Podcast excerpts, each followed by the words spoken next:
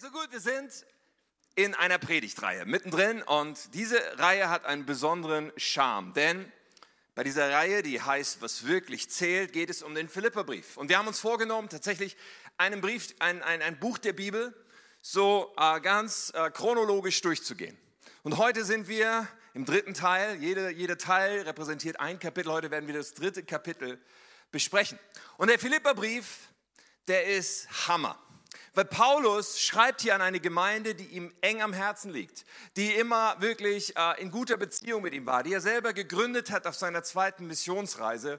Und diese Kirche, ähm, die war gut drauf und er feuert sie an und er schreibt aus der Gefangenschaft in Rom. Er schreibt aus einer Situation, in der er nicht genau weiß, werde ich hier lebend rauskommen. So, das ist also ein, ein, eine ernste Lage sozusagen, aber er schreibt halt über die Sachen, die wirklich zählen. Er, er sagt es im ersten Kapitel, ihr sollt imstande sein zu erkennen, worauf es ankommt. So, und dieses, worauf es ankommt, dieses, was wirklich zählt, zieht sich dann so als Thema durch diesen Brief. So, heute also sind wir beim dritten Kapitel und ich werde heute etwas machen, was ich eigentlich nie tue. Okay? Ich werde nämlich heute diesen, dieses Kapitel, welches das kürzeste ist in dem Brief, aber immerhin 21 Verse, okay? Ich werde diesen, dieses Kapitel komplett mit euch durchgehen. So, das bedeutet, dass wir heute höchste Aufmerksamkeit brauchen. Aber also ich möchte euch ja inspirieren, eure Bibel zu studieren. Ja, so, und wir machen es heute so, als würden wir zu Hause auf unserem Sessel sitzen und das dritte Kapitel aufschlagen und einfach mal so durchgehen, okay? Und äh, stellen uns vor, wir versuchen zu erkennen, was Paulus hier eigentlich ausdrücken will und was das Thema des Briefes ist. Und Paulus wird sehr persönlich in diesem dritten Kapitel. Paulus legt so viel rein von dem, was ihn bewegt, was ihn antreibt. Deswegen ist meine Frage heute auch an uns, was treibt dich an? Was die Frage ist, die Paulus stellt und die Paulus beantwortet. Und Paulus stellt sich selbst dar oder, oder öffnet sein Leben, um die Philippa und uns zu inspirieren als Vorbild. So, das ist, was er tut und das werden wir miteinander entdecken. Und äh, ich möchte den ersten Vers einfach lesen, bevor ich bete. Und der erste Vers ist so, ist so ein Vers, der äh, einem schnell in den Kopf kommt beim Philipperbrief. Man denkt so an Freude, das ist auch der Brief mit den Versen von Freude. Im dritten Kapitel gibt es auch einen so einen Vers und der ist direkt am Anfang. Und den lesen wir kurz, dann beten wir noch. Philippa 3, Vers 1. Im Übrigen, meine Brüder, übrigens auch meine Schwestern, das ist immer mit gemeint, wenn die Bibel davon spricht. Also im Übrigen, meine Brüder und Schwestern, freut euch in dem Herrn. Euch immer wieder dasselbe zu schreiben, ist mir nicht lästig. Aber euch macht es gewiss, euch macht es sicher. Lass uns beten. Himmlischer Vater, ich danke dir. Ich danke dir für dein Wort. Herr, das ist unglaublich, dass du durch dein lebendiges Wort in unser Leben sprichst. Und das hast du heute vor. Es gibt niemanden, der diese Botschaft heute hört, den du nicht liebst, zu dem du nicht reden willst, dem du nicht mehr von dir selber zeigen willst. Und ich bete so sehr, dass du das mit jedem von uns machst dass du redest, weil sonst habe ich nichts zu sagen. Aber Herr, wir empfangen, was du für uns hast und wir wollen unser Leben prägen lassen von dir. Amen. Amen. Ja, ich habe schon öfter mal irgendwo davon erzählt, aber als Kind war ich ziemlich begeistert von Autos. Okay? Wenn du schon mal hier und da äh, Stories von mir hörst in Predigten, hast du das vielleicht schon mitbekommen. Ich war begeistert von Autos. Man hat Autoquartett gespielt und war natürlich immer der König, wenn man die schnellsten Autos hatte, die die höchste Endgeschwindigkeit hatten. Und so eins dieser Dinge, die mich als Kind so wie so ein Hobby begleitet haben, war auf dem Schulweg. Ich hatte so, weiß ich nicht, Viertelstunde Schulweg zu Fuß, meistens mit einem Freund zusammen. Und wir haben immer gesagt, weißt du, was bei dem Auto auf dem Tacho steht? Ja, auf dem Schulweg. So, und wir wurden mit der Zeit zu Experten dafür zu wissen, was bei Autos an, an, Endgeschwindigkeit auf dem Tacho steht. Wir wussten schon, dass es nicht wirklich die Endgeschwindigkeit ist, sondern dass man so 30, 40 Stundenkilometer abziehen muss, um zu erfahren, wie schnell dieses Auto fährt. So, das war die Zeit Ende der 70er Jahre, Anfang der 80er Jahre, so die Zeit von zum Beispiel dem Golf 1. Der hatte ungefähr diesen Tacho hier. 180. Bedeutet, die Krücke fuhr 140 real, Endgeschwindigkeit. Aber sowas sah man natürlich häufig, so ein Golf, man wusste genau, da steht 180 auf dem Tacho, kein Thema. Und manchmal kamen so die Momente, da waren dann Autos, die hatten 200 oder 220 auf dem Tacho. Da hat man sich schon gesagt, oh, vielleicht fährt er über 200. Das war damals Hammer. Und irgendwann auf irgendeinem Parkplatz stand plötzlich ein Auto, das hatte ich noch nie gesehen. Richtig nicer Sportwagen irgendwie so. Und dann schaue ich da rein und sehe diesen Tacho, den nächsten, 260. Ich wäre ja fast aus den Latschen gekippt damals. Das war ein Renault Alpine. Ja, damals äh, irgendwie ein krasser Sportwagen. Renault Alpine, 260 auf dem Tacho. Mittlerweile sagen wir, ja, das ist ja überhaupt nichts mehr und so weiter. Ich hatte zwischendurch äh, schon andere Tachos vor der Nase. Einmal hatte ich so ein Tacho vor der Nase wie der nächste hier. Da steht 360 drauf. Das wird einem schon ganz schwindelig. Äh, aber auch das ist heute nicht das Höchste. Ich habe euch noch einen mitgebracht. Dieser Tacho hier, könnt ihr das erkennen? Geht bis 500.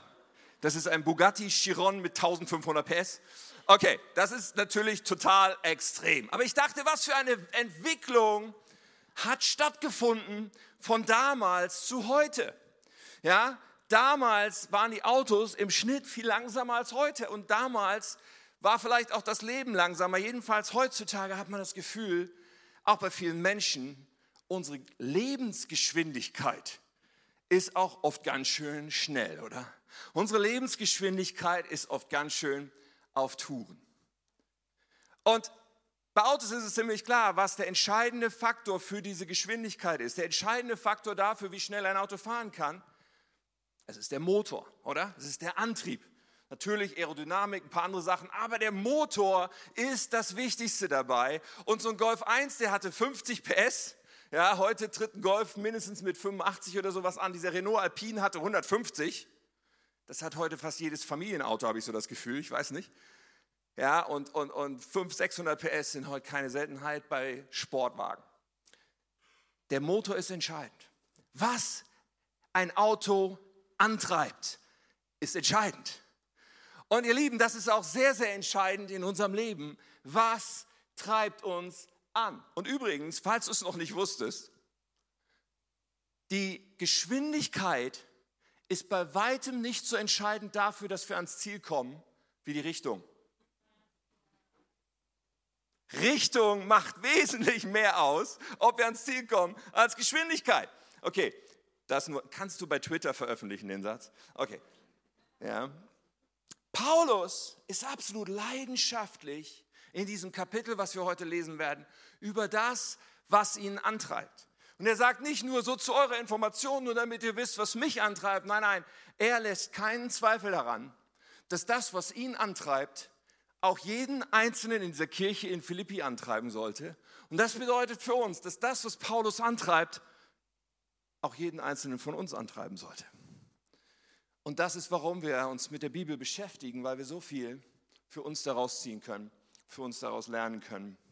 So Paulus stellt an den Anfang diesen Vers über die Freude. Erinnert nochmal, freut euch im Herrn, denn das, was er jetzt bringen wird, ist erstmal nicht so freudig. Die nächsten Verse, die wir nun lesen werden, gehen nicht in so etwas Freudiges, sondern eher in etwas Herausforderndes, Schwieriges, Negatives hinein, okay? Aber wir haben uns ja vorgenommen, heute nichts auszulassen. Wir werden das ganze Kapitel lesen. Also gehen wir nun in Vers 2, okay? Seid ihr ready? Gut. Vers 2. Habt Acht auf die Hunde. Habt Acht auf die bösen Arbeiter. Habt Acht auf die Zerschneidung. Denn wir sind die Beschneidung, die wir Gott im Geist dienen und in Christus Jesus rühmen und nicht auf Fleisch vertrauen. Wow! Das ist mal, das sind mal ein paar Verse, oder? Ich habe auch noch natürlich, um die ganze Sache zu steigern, die Schlachterübersetzung genommen, also eine sehr wörtliche Übersetzung, aber sprachlich nicht unbedingt eine, die es uns leicht macht. Ja, die Schlachterübersetzung, Elberfelder, Luther, das sind alles Übersetzungen, wo wir manchmal bei solchen Versen ein bisschen am Kopf kratzen und denken, was? Paulus, meinst du da? Okay. Was sind denn hier die Hunde? Meint er meinen schönen Rauhardackel, meinen Süßen, der immer auf meinem Deckchen liegt, auf meinem Sofa? Nein, nein. Okay, lieber Hundeliebhaber, wir müssen hier jetzt was verstehen. Wenn Paulus hier von Hunden spricht, hat er nicht unser Verständnis oder vielleicht dein Verständnis von Hunden im Kopf. Ich meine, da gibt es ja Unterschiede heutzutage, aber damals auf jeden Fall waren Hunde etwas eindeutig negativ besetzt. Es waren nicht die Haustiere, okay? Das waren Tiere, die waren wild und gefährlich und, und, und unrein und äh, ja, angsteinflößend. Hunde, Hunde war ein Ausdruck, den benutzte man, wenn man etwas als Abschaum bezeichnen wollte. So, das müssen wir an der Stelle verstehen. Und Hunde war auch so ein Begriff. Und jetzt wird es spannend, jetzt müssen wir gut aufpassen. Hunde war ein Begriff, den fromme Juden damals benutzten für Heiden. Ja, weil sie auf Heiden, die den wahren Gott nicht kannten, so herabblickten und sagten, das sind Hunde. Und es gibt einmal diese Situation, wo eine, eine heidnische Frau zu Jesus kommt und, und sich wünscht, dass er sie heilt. Und er sagt, ich bin erstmal für Israel da. Und dann sagt sie, ja, aber die Hunde, die fressen ja das, was vom Tisch runterfällt. Also dieser Ausdruck schwingt hier mit. Nur das Erstaunliche, was Paulus jetzt hier tun wird, ist, er dreht diesen Gebrauch des Wortes einfach mal um 180 Grad um. Er redet hier über bestimmte Menschen, die in der Gemeinde sind oder die in Gemeinden hineingekommen sind, die er hier als Hunde, böse Arbeiter, Zerschneidung bezeichnet. Und wir müssen verstehen, dass die Kirche im ersten Jahrhundert, sie bestand aus Leuten, die mal Juden waren und aus Leuten, die mal Heiden waren. Also Leute, die über den jüdischen Glauben jetzt gesagt haben, okay, das ist der Messias, Christus ist der, der Messias, auf den wir gewartet haben. Und solche, die aus einem heidnischen Hintergrund kamen und zum Glauben an Jesus Christus kamen. Und dann gab es solche, mit diesem jüdischen Hintergrund manche, die gesagt haben, nee, nee Leute, wenn ihr schon an Jesus glauben wollt, wenn ihr schon Christen werden wollt, dann müsst ihr erstmal Juden werden. Ohne das geht es nicht, weil sie verstanden diesen, diesen Glauben, den sie hatten, als so eine Art Judentum 2.0. Sie haben gedacht, okay, wir müssen diese Leute dazu bringen, dass sie das komplette Gesetz halten, dass sie sich komplett zum Judentum wenden in der Apostelgeschichte, ich glaube 15 ist das auch, da wird diese Diskussion dann in Jerusalem ausgetragen. Und das ist, ist eine, eine Sache, die Paulus hier adressiert. Er bezeichnet solche, die das erwarten von Menschen, die zum Glauben kommen, dass sie erstmal sich zum Judentum bekehren. Er bezeichnet sie als Hunde. Er dreht also das, was die Juden mit den Heiden gemacht haben, genau komplett andersrum. Und ich meine, ich bin ganz dankbar dafür, dass sie sich im ersten Jahrhundert klar positioniert haben. Sonst würde zum Beispiel das zum Glauben an Jesus Christus kommen mit einer Operation für uns Männer einhergehen. Stell mir das so bildlich vor. Beschneidung hier bitte anstellen, wenn du Christ werden willst. Aber Paulus macht deutlich, nein, nein, nein, so funktioniert das nicht. Okay? Paulus brandmarkt hier etwas. Und was brandmarkt er? Er brandmarkt etwas. Und jetzt, ihr Lieben, wird es für uns interessant, weil davon so viel übertragbar ist auf uns. Er spricht davon, dass etwas völlig verkehrt ist, nämlich Vertrauen auf das Fleisch. Was meint das? Das bedeutet, dass wir als Menschen vertrauen auf das, was wir machen können, auf die Gebote, die wir befolgen, auf die Beschneidung, die wir haben vornehmen lassen und die Regeln, die wir alle halten und das, was wir alles tun und alles, was wir an Leistungen hervorbringen können. All das bezeichnet er als fleischlich, all das als irdisch, all das als etwas, auf das wir unser Vertrauen auf keinen Fall setzen dürfen. Und er sagt, das bedeutet eine Entwertung von dem, was Jesus getan hat. Das Gegenteil ist das, wofür wir uns rühmen sollen, nämlich in Christus. Wir rühmen uns in Christus heißt, wir sagen, alles, was ich bin, alles, was ich habe, dass ich vor Gott bestehen kann, hat alleine mit Jesus Christus zu tun. So, er nennt dann drei Sachen, die zu wahrem Christsein gehören. Nur ganz kurz, wir sind hier noch in, der, in dem Vording von, in der Vorrede sozusagen von dem, worum es gleich gehen wird. Aber er sagt, okay, drei Sachen machen wahres Christsein aus, nämlich sich Gott im Geist dienen. Gott im Geist dienen, das heißt, das ist eine gute Frage, die wir uns immer wieder stellen können. Hat der Heilige Geist Raum in meinem Leben und diene ich Gott, weil ich angetrieben bin von dem, was der Geist Gottes mir zeigt? Und er sagt, in Christus Jesus rühmen und nicht auf das Fleisch vertrauen. Das heißt, was ich schon gesagt habe, wir vertrauen nicht auf unsere menschlichen Errungenschaften, sondern allein auf Jesus, dafür, dass wir vor Gott bestehen können. So, und jetzt er ist noch nicht ganz fertig mit dem Thema, sagt Paulus noch, wenn irgendjemand auf das Fleisch vertrauen könnte, also auf das Menschliche, auf das, was er gebracht hat, als, als, als Jude sozusagen, dann doch ich. Und Paulus fängt an, vom Leder zu ziehen und auch das lesen wir ein paar Verse lang, denn er sagt dann folgendes, Vers 4. Obwohl auch ich mein Vertrauen auf Fleisch setzen könnte. So, und dann erzählt er sehr persönlich. Er sagt, wenn ein anderer meint, er könne auf Fleisch vertrauen, ich viel mehr. Klingt wie angeben, ist aber das Gegenteil. Er sagt, beschnitten am achten Tag. Also er war Jude von Geburt. Aus dem Geschlecht Israel, vom Stamm Benjamin, der besonders angesehen war. Ein Hebräer von Hebräern. Im Hinblick auf das Gesetz ein Pharisäer. Pharisäer, das war die fromme Eliteeinheit, wenn du so willst. Im Hinblick auf den Eifer ein Verfolger der Gemeinde, weil er hatte die ersten Christen verfolgt bis aufs Blut, bevor er zu Christus gekommen ist. Im Hinblick auf die Gerechtigkeit im Gesetz untadelig gewesen. Und dann fasst er das alles zusammen, was er sich alles so ans Revers heften könnte, wo er alles sagen könnte, wow, das hätte ich doch alles vorzuweisen gehabt, wenn ich diesen Weg weitergegangen wäre. Aber er sagt, aber das, was mir Gewinn war, das habe ich um des Christus willen für Schaden geachtet. Er sagt, das ist alles Schaden, das ist nicht Gewinn. Er sagt, mein Denken hat sich um 180 Grad gewendet. Das, was ich bisher geglaubt habe, was wertvoll ist, ist jetzt genau komplett das Gegenteil. Und ihr Lieben, vielleicht sagst du, ich bin kein Jude, ich bin auch kein Pharisäer, ich weiß gar nicht, was ich mit so einem Text anfangen soll. Ich sitze zu Hause, lese meine Bibel und kratze mich am Kopf.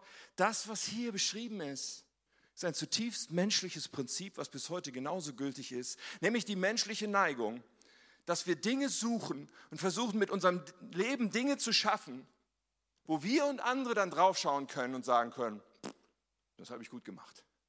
Das habe ich geleistet. Da bin ich gut drauf. Da habe ich was vorzuweisen. Da kann ich Ruhm und Ehre in Anspruch nehmen oder ich kann Geld anhäufen oder Erfolg anhäufen und all diese Dinge. Und diese menschliche Eigenschaft und Haltung hört ja nicht auf in dem Moment, wo wir Christen werden. Jedenfalls nicht unbedingt und nicht zwangsläufig. Auch als Christen können wir sagen, ja, schau her, wie gut ich drauf bin und wie ich alles richtig mache und dass ich so viele gute Taten, so viel Geld spende, so viele Dinge tue und nichts gegen gute Dinge tun. Nichts gegen Geld spenden, nichts gegen dienen, aber wenn in unserem Herzen das sich zu etwas entwickelt, wo wir sagen, hey, Gott kann ganz schön ganz schön stolz auf mich sein, der kann ganz schön zufrieden sein mit mir, dann sind wir auf der falschen Spur. In Bezug auf Gott ist das ein falsches Konzept. Und ihr Lieben, auch wir Christen, es kann sein, dass wir für etwas leben, was nicht das ist, was wirklich zählt. Es ist möglich dass die Fassade gut aussieht, dass alles irgendwie in Ordnung zu sein scheint. Aber wir leben für etwas, für das es sich eigentlich gar nicht zu leben lohnt. Und Paulus macht deutlich, dass wir nicht in zwei Richtungen gleichzeitig gehen können. Wir können nicht für all die Dinge leben, von denen wir dann glauben, dass wir sie dann vorweisen können. Und gleichzeitig für das leben, was wirklich zählt und was Paulus jetzt gleich entfalten wird und wo Paulus jetzt gleich drüber reden wird und zeigen wird, was sein Antrieb ist und auch unser sein soll. Alright? Also das ist so der Einstieg. Und dann geht er von diesem Gedanken weiter und Paulus macht jetzt so einen Bandwurmsatz, okay? Das haben wir öfter mal bei ihm, so Sätze, die unglaublich viele Kommas haben, wo man denkt, wann machst du denn mal einen Punkt, Paulus? Aber wir schaffen das, okay? Also, Vers 8. Immer noch in dem Gedanken, ja wahrlich, ich achte alles für Schaden gegenüber der alles übertreffenden Erkenntnis Christi Jesu, meines Herrn, um dessen Willen ich alles eingebüßt habe. Kurze Pause. Also, er, er fängt an, die Sachen aufzuzählen, die ihn antreiben. Ja, die habe ich hier im Text unterstrichen. Die sammeln wir, weil wir uns gleich zusammen dann angucken. Ja, also das erste steht hier, die übertreffende Erkenntnis Christi Jesu. Und er sagt an der Stelle, all das andere, was ich hatte, sehe ich als Schaden an ich habe es hinter mir gelassen, ich habe all das andere eingebüßt, bewusst. Und dann sagt er weiter, und ich achte es für Dreck. Hier sind die Bibelübersetzer, die Deutschen, meistens recht harmlos. Weil dieser Ausdruck, der hier steht, ist absolut vulgär. Das, was Paulus hier tatsächlich sagt, ist, ich erachte all das, all das, was ich bisher dachte, könnte ich mir an meine Brust heften, all das, wo Menschen mich für bewundert haben, ich erachte all das als Exkremente. Mist, Kot, das ist das Wort. Er sagt, all das ist wie ein gigantischer Misthaufen, den wir mit unserem Leben vielleicht aufhäufen und aufhäufen und aufhäufen. Und wir können denken, dass dieser Misthaufen, weil auf irgendeine magische Art und Weise bewundern uns Leute für diesen Misthaufen, weil sie es nicht mit diesen Augen Gottes sehen und sie denken, wow, was der alles erreicht hat in seinem Leben und wie der drauf ist und wie gut das alles aussieht. aber in Gottes Augen, laut Paulus, ein Misthaufen. Ein riesiger Haufen von Exkrementen. Hm. Das ist, was er sagt. Die Bibel ist manchmal ganz schön krass. Und dann redet er weiter und er sagt, damit ich Christus gewinne und in ihm erfunden werde oder in ihm gefunden werde, was für ein schöner Ausdruck, das gehört zu den Sachen, die Paulus antreiben. Wir schauen es uns gleich nochmal an. Und dann sagt er, indem ich nicht meine eigene Gerechtigkeit habe, die aus dem Gesetz kommt, sondern die durch den Glauben an Christus, die Gerechtigkeit aus Gott aufgrund des Glaubens. Also er redet jetzt über Gerechtigkeit. Gerechtigkeit bedeutet, was lässt uns vor Gott bestehen? Er sagt, was uns vor Gott bestehen lässt, ist nichts, was wir aus uns heraus haben und haben können durch Leistung. Meine eigene Gerechtigkeit. Das sagt er, das habe ich nicht, weil das bringt eh nichts. Ich kann nicht vor Gott aus eigener Kraft gerecht dastehen. Das ist unmöglich.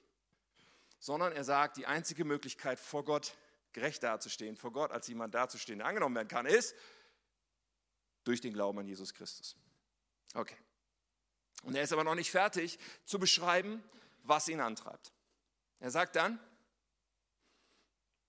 um ihn zu erkennen und die Kraft seiner Auferstehung und die Gemeinschaft seiner Leiden, indem ich seinem Tod gleichförmig werde, damit ich zur Auferstehung aus den Toten gelange. Also wieder so ein Wort um, wo er wieder begründet, wo er wieder sagt, das treibt mich an. Wir schreiben es auf unsere Liste, die ist noch nicht ganz komplett.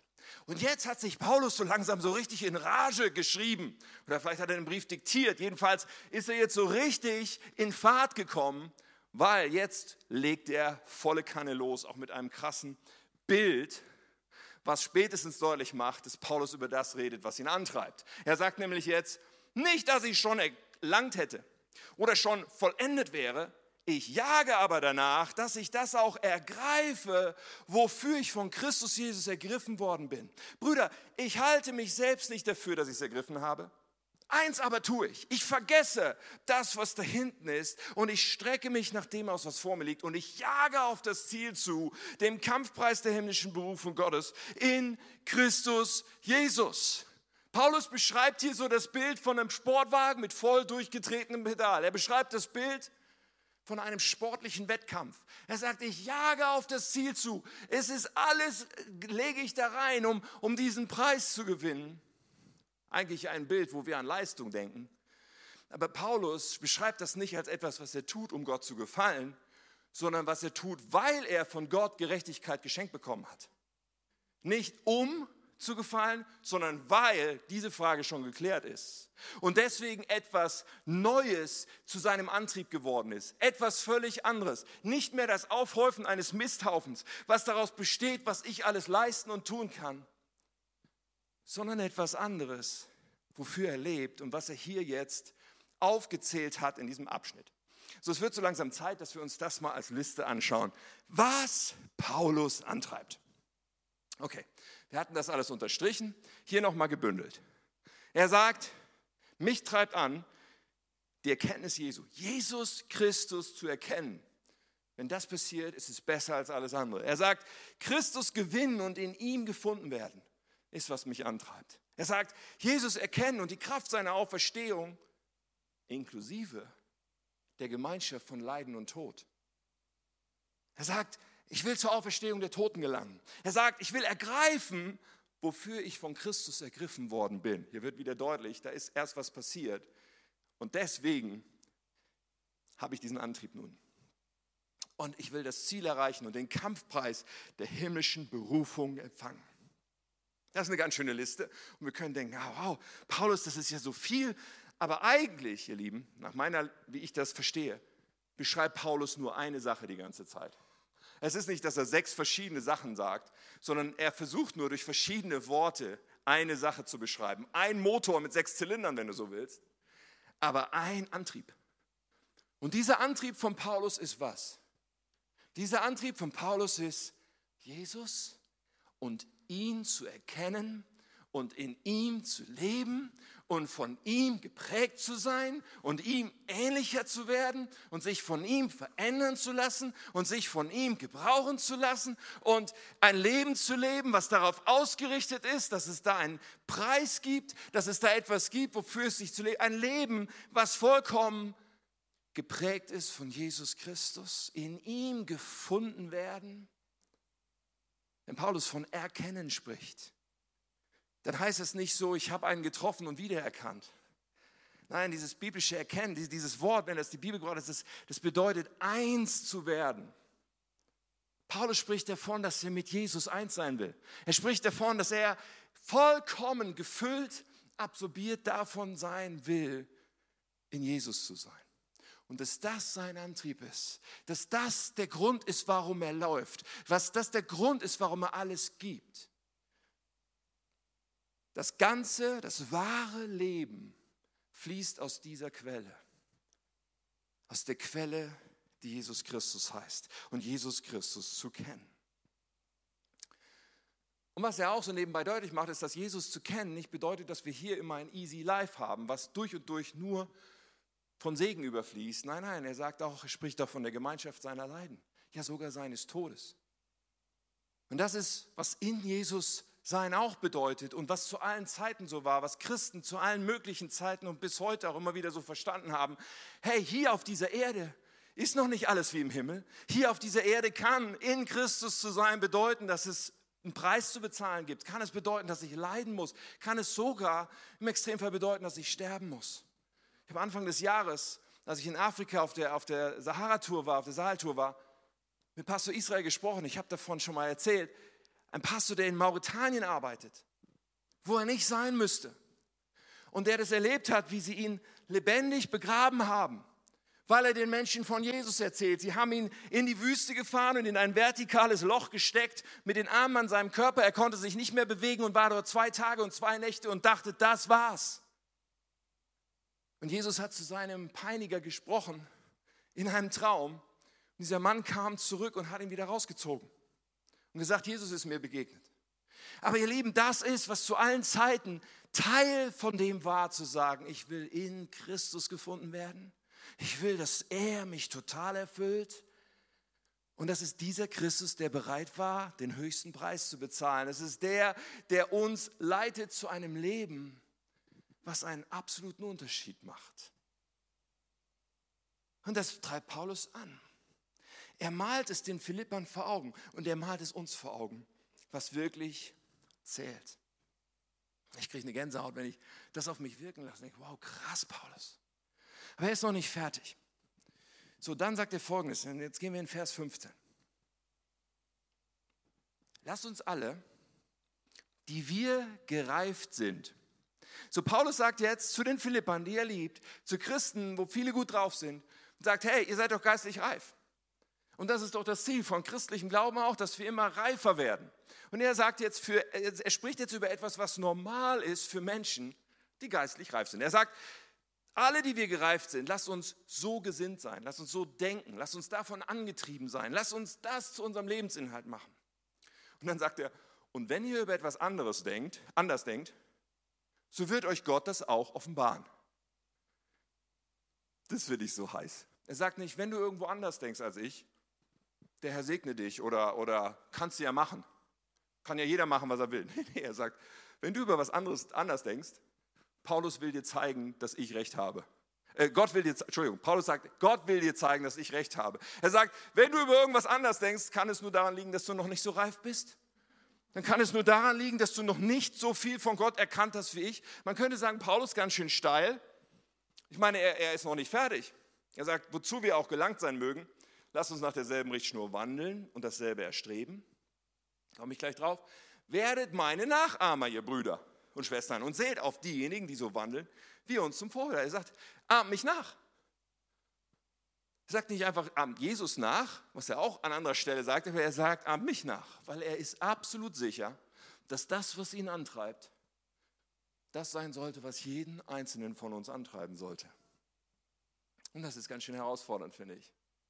Er sagt, in Christus zu leben, in ihm gefunden zu sein, von ihm erfüllt zu sein, von ihm sich gebrauchen zu lassen. Das sollte unser ganzer Lebensantrieb sein. Und es kann nur diesen einen Antrieb geben, wenn wir mit Jesus leben eigentlich.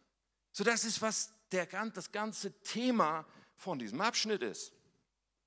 Uh. Und zwischendurch sagt er in Vers 16, das ist hier, hier auch drin, ist auch ein Blick wert, dieses, wozu wir auch gelangt sein mögen lasst uns nach derselben Richtschnur wandeln. Er sagt, im Grunde genommen, wenn wir irgendwas begriffen haben von Gott, wenn wir was vom Willen Gottes verstanden haben, dann lasst uns das auch umsetzen. Und das ist so ein Grundsatz, den findest du ganz oft in der Bibel und im Neuen Testament. Dass es so wichtig ist, dass wenn wir etwas geschnallt haben von dem, was Gott von uns will, dass wir das dann auch machen. Es kann sein, dass wir etwas falsch machen, weil wir es nicht besser wissen. Darauf wird Gott milde reagieren, bin ich mir sehr sicher. Aber wenn wir etwas ganz bewusst, mutwillig machen, wovon wir genau wissen, dass Gott es nicht will, und wenn es auch nicht mal ein Ausrutscher ist, dieser kurze, schwache Moment, sondern nein, wir haben uns entschieden. Ist mir egal, dass Gott das sagt. Ich werde diesen Weg gehen. Ich werde weiter das tun, wo Gott mir eigentlich gesagt hat, dass ich das nicht tun soll. Ihr Lieben, dann sind wir auf extrem dünnem Eis. Dann sind wir abgebogen an der falschen Stelle. Er sagt, hey, das, was wir erkennen von Gottes Willen, hey, lass uns das festhalten. Lass uns das leben. Lass uns davon nicht abweichen. Alright, was für eine Leidenschaft Paulus hier rüberbringt, was für eine Power er hier rüberbringt. Und dann wird er wieder sehr, sehr ernst. Und ich mag das, wir gehen heute den ganzen Abschnitt durch und wir stellen uns diesen Aussagen. Er sagt dann in Vers 18, denn viele wandeln, wie ich euch oft gesagt habe und jetzt auch weinend sage, als Feinde des Kreuzes des Christus. Ihr Ende ist das Verderben. Ihr Gott ist der Bauch. Sie rühmen sich ihrer Schande, sie sind irdisch gesinnt. Nee, das ist krass. Das ist krass und ich meine, das ist jetzt nicht, damit wir das nehmen und irgendwie andere verurteilen und denken, die sind bestimmt gemeint. Nein, nein, das, das ist einfach, dass wir das mal auf uns wirken lassen. Und ganz ehrlich, er redet hier nicht über Leute, die von Jesus nichts wissen wollen. Das ist nicht sein Thema hier gerade. Er redet von Leuten, die, die oberflächlich betrachtet Christen sind, die oberflächlich betrachtet sagen, hey, ich bin doch Teil, Teil des Clubs, ich gehöre doch dazu. Aber er sagt, irgendwie ist die, der Antrieb, der Antrieb ist falsch. Er sagt, der Antrieb ist falsch. Und er macht deutlich, es gibt nur diesen Antrieb oder diesen Antrieb. Der Antrieb zu sagen, ich bin irdisch gesinnt, heißt, mir kommt es darauf an, wie ich vor Menschen dastehe. Mir kommt es darauf an, wie ich mir mein Leben vorstelle. Ich lebe so, wie ich glaube, dass es für mich am besten ist.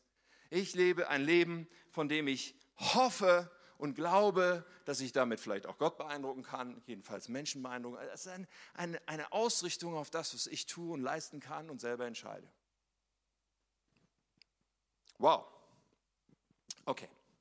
Die Bibel spart hier nicht mit krassen Aussagen. Und ich glaube tatsächlich, dass das auch sehr leicht so sein kann.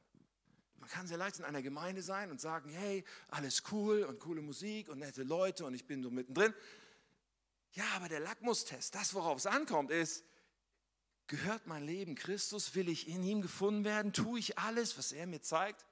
Weißt du, wenn es dann darum geht, eine Partnerschaft zu suchen oder anzufangen und ich sage, hey, jetzt nehme ich selber in die Hand und interessiere mich nicht so sehr wie, dafür, wie Gott sich das vorstellt und ob ich mit diesem Partner zusammen auch im Glauben eins sein kann. Nein, nein, ich stelle das hinten an, weil ich will jetzt einen Partner.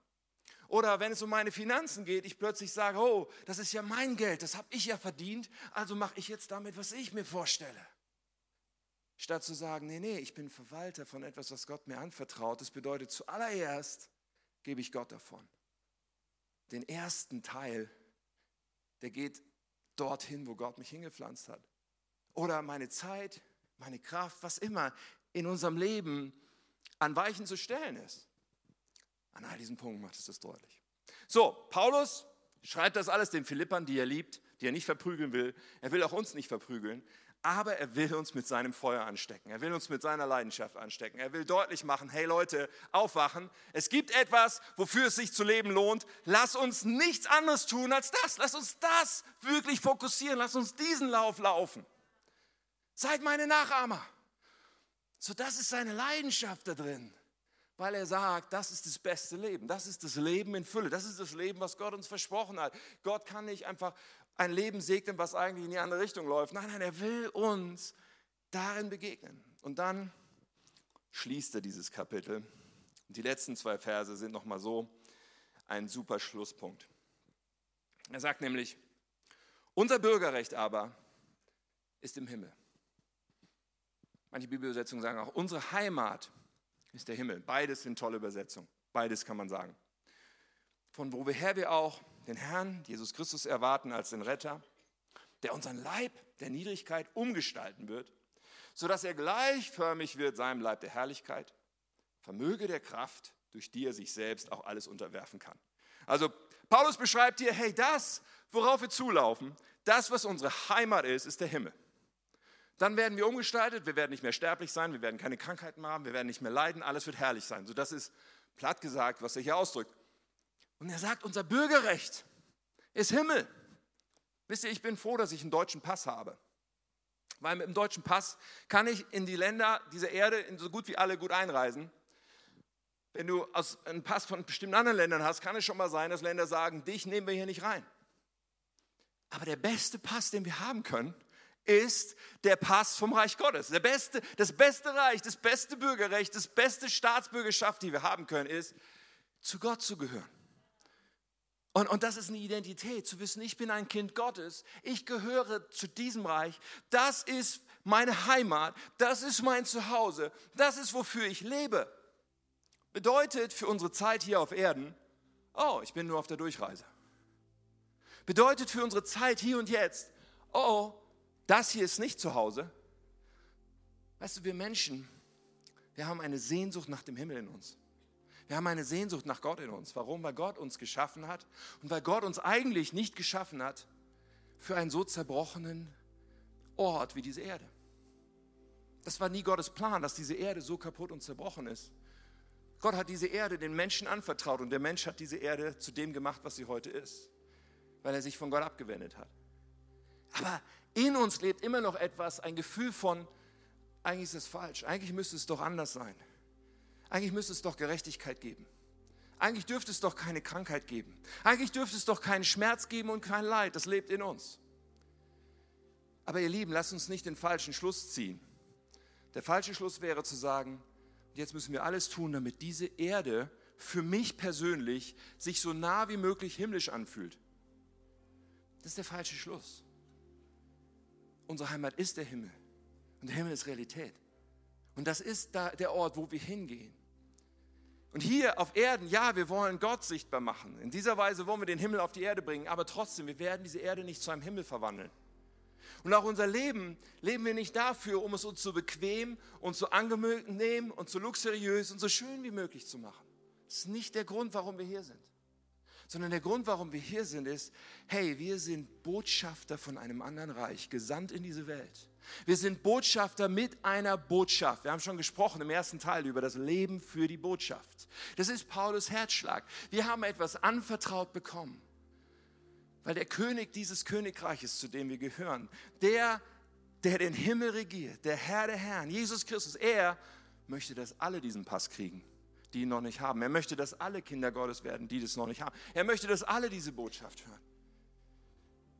Und das verändert unseren Antrieb, unsere ganze Lebensperspektive so stark, wenn wir uns abwenden von all dem, was für Gott nichts zählt. Hin zu diesem Antrieb zu sagen, ich lebe für dich. Ich lebe, damit ich dich mehr erkenne und ich lebe, damit du durch mich mehr tun kannst von dem, was du tun willst. Ich lebe mit diesem Bewusstsein, dass im Himmel alles gut sein wird und dass das meine Heimat ist, dass ich ein Botschafter bin an deiner Stelle hier. Ich rufe die Menschen dazu auf, sich mit dir zu versöhnen. Was für ein Unterschied und was für eine Leidenschaft von Paulus hier. Und wenn wir dieses dritte Kapitel lesen, ich glaube, wir können einfach nur uns fragen, okay, was ist denn mein Antrieb? was treibt mich denn an jeden Tag im Alltag? Was treibt mich an? Und vermutlich ist es so, und, und ich sage das mal, in meinem Leben ist es auf jeden Fall so, ich kann nicht genauso wie Paulus klingen. Ich habe da Mühe zu sagen, bei mir ist es genauso wie bei Paulus. Dann würde ich sagen, ey, du Heuchler, würde ich zu mir selber sagen. In meinem Leben kann ich nicht mal ebenso locker sagen, alles, was mich bewegt, ist nur Christus. Bei mir dreht sich alles darum und ich lebe nur für die Botschaft. Und mir ist jede Sekunde bewusst, dass meine Identität der Himmel ist. Und mir ist jede Sekunde bewusst, dass das meine Heimat ist. Und ich denke viel mehr über den Himmel nach, als darüber, wie ich mein Wohnzimmer schöner machen kann. Das ist nicht immer der Fall. Es ist nicht immer so die Realität. Aber wir haben eine Möglichkeit, wenn es dir auch so geht. Wir haben die Möglichkeit zu sagen, ja, aber das will ich. Das soll meine Richtung sein. Davon will ich trotzdem immer mehr. Ich will das ernst nehmen, was Paulus mir hier sagt. Ich will mich dahin immer mehr ausstrecken. Und ich will mein Leben nicht davon treiben lassen, was andere Menschen treibt, was auf Erden vielleicht was gilt, aber was für Gott keinen Wert hat. Diese Entscheidung können wir treffen. Diese Entscheidung können wir treffen und sagen, ich will mehr von dem Himmel in mir. Und dann stellt sich die Frage, wie geht denn das? Was bedeutet das für uns? Die wir alle Leben zu leben haben und Berufe und Herausforderungen. Was bedeutet das? Ich glaube, eine ganz wichtige Komponente ist uns klarzumachen, dass wir so viel wie möglich von unserer Heimat in uns brauchen. Dass wir sozusagen immer wieder ganz bewusst sowas machen müssen wie Heimaturlaub. Nach Hause telefonieren. Wir müssen so viel wie möglich von dem, was unser Antrieb sein soll, immer wieder aktiv suchen und in uns füllen. Und sagen, hey, wenn ich doch für diesen Himmel und wenn ich doch für Jesus, ich muss so viel wie möglich mich danach ausstrecken. Und wie tun wir das? Nun, indem wir die ganz grundlegenden Dinge mit diesem richtigen Fokus anschauen und tun. Indem wir sagen, hey, ich will beten, nicht weil das eine Pflichterfüllung wäre oder weil ich irgendwelche Listen mit Gott abarbeiten müsste. Nein, nein, das Allerentscheidendste ist, ich will Jesus nah sein, ich will ihn suchen. Ich will jeden Tag und, und über den Tag, ich will immer wieder aus, Jesus, ich will, dass du mich ausfüllst. Ich will, dass du in mir Raum hast. Ich will, dass du mein Denken prägst. Ich möchte dir nah sein. Ich möchte mich von dir verändern lassen, weil aus meiner Kraft kann ich mich sowieso nicht verändern. Ich will dich und diese Sehnsucht immer auszudrücken. Jesus zu suchen. Und für manche ist es ein Spaziergang zu machen, weil sie sagen, ich brauche diese Motorik. Für manche ist es ähm, ein Buch zu schreiben und Gebete aufzuschreiben. Es gibt die verschiedensten Formen. Aber lass uns Jesus suchen. Lass uns zweitens dieses Wort Gottes in uns aufnehmen. Immer wieder mit dem Schrei, Jesus, ich will dich mehr erkennen. Gott spricht zu mir durch dein Wort. Ich will mich damit füllen und wir werden merken, wow, das ist ganz oft, dass wir so diese, diese Augenöffner haben für den Misthaufen, an dem wir gerade arbeiten. Und dann sagen, Moment mal, eigentlich will ich das gar nicht. Ich will lieber Schätze im Himmel sammeln. Ich will lieber an den Dingen arbeiten, die echt was zählen. Und lass uns drittens nicht vergessen, dass Kirche von Gott gesetzt ist, nicht als Gebäude, nicht als irgendwelche Äußerlichkeiten, sondern als eine Gemeinschaft von Menschen deren Heimat der Himmel ist und die sich gegenseitig anfeuern und die Gemeinschaft miteinander leben, die sich kennen, die miteinander in Beziehung sind, dass Kirche ein Ort ist, in dem wir unser Leben hineinpflanzen und unsere Wurzeln schlagen. Manche Christen kommen irgendwann an den Punkt und sagen, ah, bringt mir das noch was? Weiß ich auch nicht genau. Und verkennen völlig, dass das der Weg ist, wie Leben immer wieder in unser Leben strömt und zu sagen, das will ich nicht versäumen. Deswegen will ich, wenn ich eben kann, im Gottesdienst sein oder in der Kleingruppe sein und, und in einem Team sein und mitmachen. Nicht, weil ich muss, nicht, weil irgendeiner eine Strichliste führt, sondern weil ich den Himmel in mir brauche. Weil ich immer wieder mich nach meiner Heimat ausstrecken muss. Und das tue ich, wenn ich mit anderen, die die gleiche Heimat haben, zusammenkomme und sage, hey, lass uns, lass uns uns ausrichten, lass uns diesen Jesus anbeten, lass uns darauf ausgerichtet und gesinnt und ausgestreckt sein. Wir brauchen das. Sind diese einfachen Dinge. Aber wir müssen das Bewusstsein dahinter haben. Hey, das tun wir nicht, weil wir eine Strichliste anfertigen. Wir tun das, damit Jesus in uns ist. Wir tun das, damit wir ihn mehr erkennen. Wir tun das, damit wir in ihm gefunden sind. Und danach wollen wir uns ausstrecken. Paulus hat kein, äh, weißt du, Paulus will uns nicht verprügeln. Und Gott hat kein Problem mit unserer Unvollkommenheit. Die Geschwindigkeit ist manchmal nicht das Entscheidende. Vielleicht denkst du, mein Antrieb ist noch nicht so stark wie bei Paulus. Okay, aber Richtung ist entscheidend. Schlag die richtige Richtung ein und dein Antrieb wird wachsen. Wie wir letzte Woche gehört haben, er schenkt das Wollen und das Verbringen. danach wollen wir uns ausstrecken, oder? Darf ich uns einladen zu beten? Miteinander. Vielleicht nimmst du einfach diesen Moment, schließt deine Augen und ich werde einen Moment Zeit geben, dass du einfach Gott eine Antwort geben kannst und dann bete ich mit uns.